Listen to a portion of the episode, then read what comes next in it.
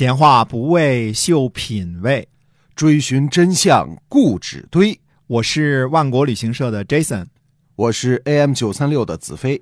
我们哥俩在新西兰跟您聊聊《史记》中的故事。好，各位亲爱的听众朋友，大家好，欢迎收听由新西兰万国旅行社的 Jason 为您讲的《史记》中的故事啊。万国旅行社是新西兰本地的一家有今年算二十三、二十六年、二十六，嗯，二十六年的这样的一个旅本地的旅游企业了哈。嗯，旅游我们是最牛的哈。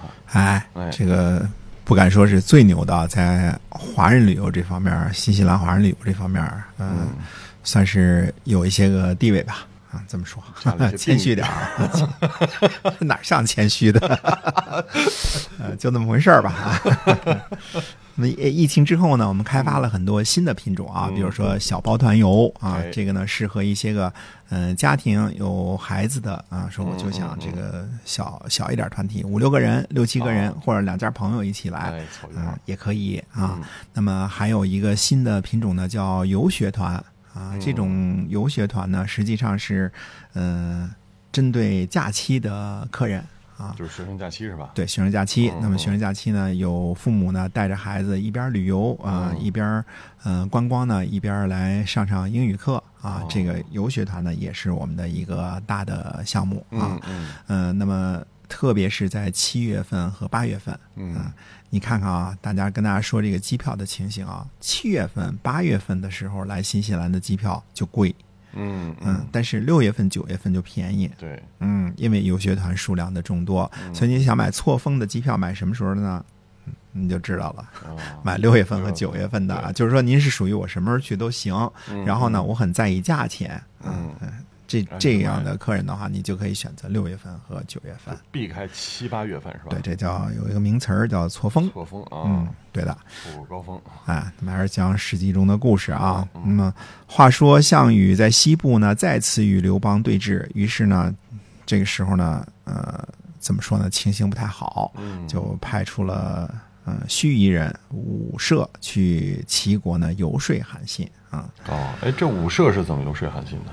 秦汉时期的游说之人呢，还是战国策士的风采啊。简单的说呢，文辞过于花哨啊。我们只是呃总结一下武社的要点，就不仔细的说了，因为呃说起来都是四四六六的，嗯，听听起来大家也会怪那个什么的啊。我们只总结一下要点啊。那么武社的第一个要点是呢，说天下人努力攻秦，已经安定了诸侯，而刘邦呢。不安分守土，侵夺三秦之后呢，又攻击楚国，不知燕族，非要占有天下才罢休啊！其实这一点呢是没有什么说服力的。首先被约的是项羽，有什么说什么，对吧？明明与楚怀王约定好的是谁先占领关中，就可以在关中称王，呃，却把刘邦呢封在了汉中，说汉中也是关中，这不扯的吗？对吧？啊，呃，嗯。不服项羽分封的呢还有很多呢，比如说齐国，还有陈馀就不服从，而且率兵反抗了。呃，关中呢四塞之国啊，进可攻，退可守。项羽呢自己烧毁了咸阳，又总想着衣锦还乡，呃，没有把都城呢建在关中，这是他自己的失误。呃，为了怕刘邦占有关中而更加强大，所以把刘邦呢封在了汉中，使他自己呢处置不当。嗯。那么武社第二个要点是什么？呃，武社说呢，说刘邦啊，很多次都在项羽的掌握之中。嗯，项羽呢可怜他，才让他活了下来。可是刘邦每次都被约之后呢，再次攻击项羽，说刘邦呢不可亲信。嗯，这第二点呢，其实也不太站得住脚。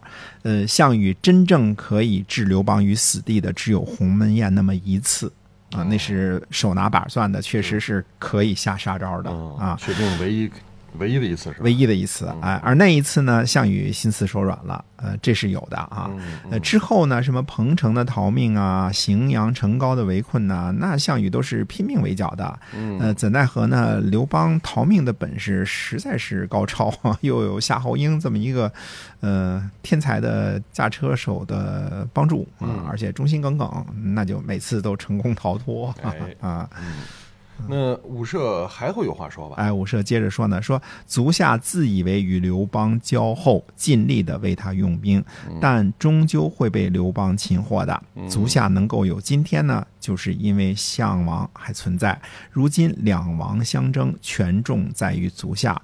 足下帮助汉王，则汉王胜；帮助项王，则项王胜。项王今日战败，刘邦马上会攻击阁下。您跟项王是故交，为什么不反汉与楚联合，三分天下，各自为王，而非要认为一定要帮助汉攻击楚呢？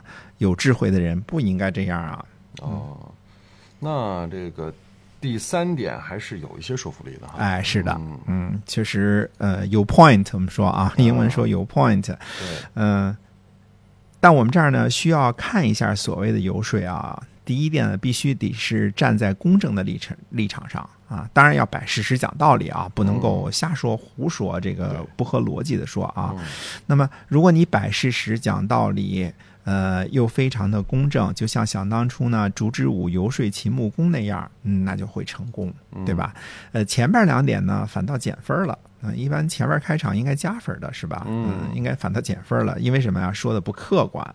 第三点呢，呃，有 point，但是表达的方式呢也不是很好。呃，因为其中这一句话呢叫做“呃，您与项王有故”，这句话呢让韩信不舒服了。那韩信就说呢：“说臣侍奉项王，官儿就是个郎中，位置呢就是个执己之事，言不听，计不从，所以离开楚国去投奔汉。”汉王刘邦授给我上将军的印，给我数万战士，把他自己的衣服呢给我穿，自己的食物给我吃，言听计从，所以才有今天。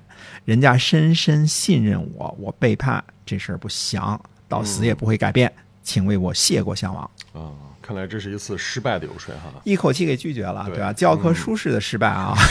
这个我们看战国的时候看到很多成功的游说的案例啊，呃，但是也看一看这个失败的案例啊，所以武社呢就黯然离开了。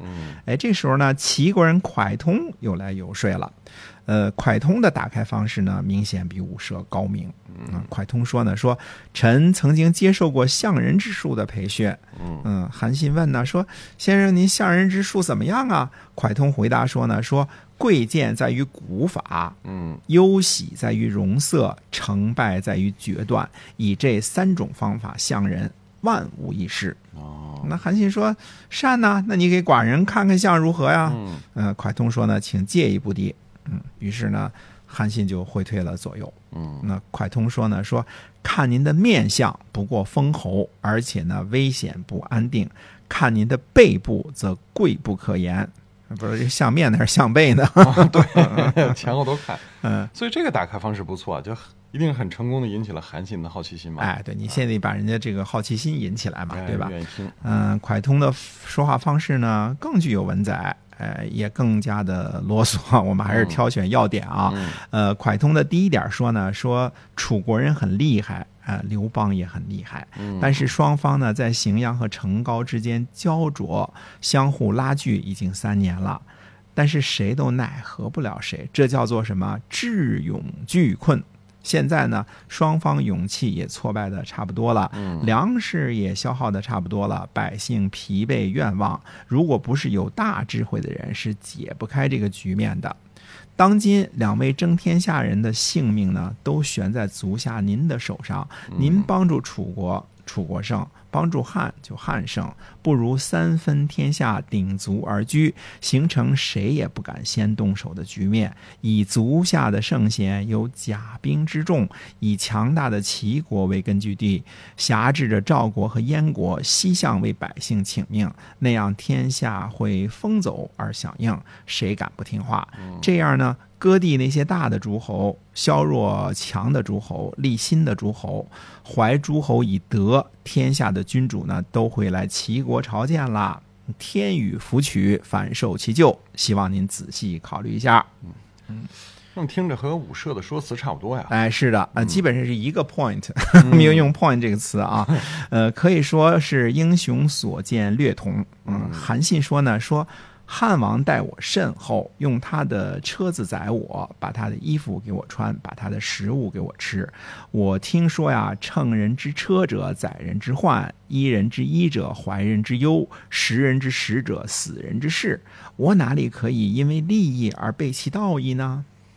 哎，这个回答也跟对武社的回答差不多。呃，武社是直接拒绝了哦啊、这个是在恳切的商量啊、哦这可见啊，这种想法是韩信一以贯之的信仰。嗯呃，但是蒯通呢，现在是韩信的谋士，虽说是为了自己的前程献计献策啊，也是奔着富贵去的，但是性质上呢，却与武社不同。武社是项羽的说客，有着很强的政治目的。嗯、那么蒯通呢，就接着说说张耳和陈馀的故事，您是知道的。两人在布衣时结为刎颈之交，但是由于张衍和陈泽的事情而生怨恨，最后相互残杀，直到陈馀死于敌水之上。两人相交，天下至欢，最后终于相互厮杀。为什么？因为患生于多欲，而人心难测。哎，这蒯通在游说韩信，怎么又提起张耳和陈馀了？呃，蒯通说呢，说足下呢以为汉王必不会危害到您，这也是误会啊、大副种和范蠡啊、把灭亡的越国救了回来，让勾践称霸，立功成名而身死。为什么呢？因为狡兔死，走狗烹。嗯以交友来论，您与汉王不如张耳与陈馀；以忠信而论，不如大夫种和范蠡之于勾践。看看这些结局就足够了，希望您仔细考虑。而且臣听说呢，勇略镇主者身威，功盖天下者不赏赐。呃，让我为大王说说您的功绩。足下渡过西河，俘获魏王豹，擒获夏月，平定代国，引兵下井陉，诛杀成安军陈馀，攻克赵国，胁迫燕国，安定齐国，南催楚兵二十万，杀龙驹。这就是所谓的攻无二于天下，而略无事出者。如今足下呢，辖不赏之功，归楚，楚人不信；归汉，汉人震恐。足下要归到哪里呢？身在人臣之位，而有镇主之威，名高天下，我为您感到危险啊！嗯，那，那韩信怎么回答呀？韩信说呢，说先生您暂时先打住，让我仔细思考一下。嗯，说明蒯通这些话是对韩信起作用了，是吧？呃，是的，呃，因为蒯通说的话呢，确实有道理啊，但是这其中也有啊，就是例子一、例子二，并不代表例子三就会如此。呃，韩信是学兵法的，逻辑很强，知道说客的这套说法呢，未必全部是事实，啊，这个是有的。但是呢，他说的这些话呢，确实是历史上摆着的例子，他也不得不考虑啊。那么蒯通呢？看透了韩信的犹豫，嗯、就告诉他呢，机不可失，时不再来。韩信呢依然犹豫，对对，第二次又游说了一次，跟他说：“你别犹豫，别犹豫，别犹豫，这个时机不会再有的啊！”又犹豫了。那最后呢，韩信虽然是犹豫了，终于不肯背叛。韩信的逻辑是什么呢？认为自己功劳大，终于不会夺走齐国。于是呢，韩信就辞谢了蒯通。蒯通呢，知道自己的计策不被使用，就假装疯了啊哦，装疯做了巫，呃就是给人跳大神儿去了。嘿，嗯，所以最终韩信也没有背叛。是的啊，这个事情呢，以后我们还会再讲啊。但同时呢，楚汉之间呢依然处于焦灼状态。下期呢，让我们再去西边看一看楚汉之间的对峙。好的，嗯，感谢大家的收听啊，是由新西兰万国旅行社的 Jason 为大家讲的，我们下期节目再会。再会。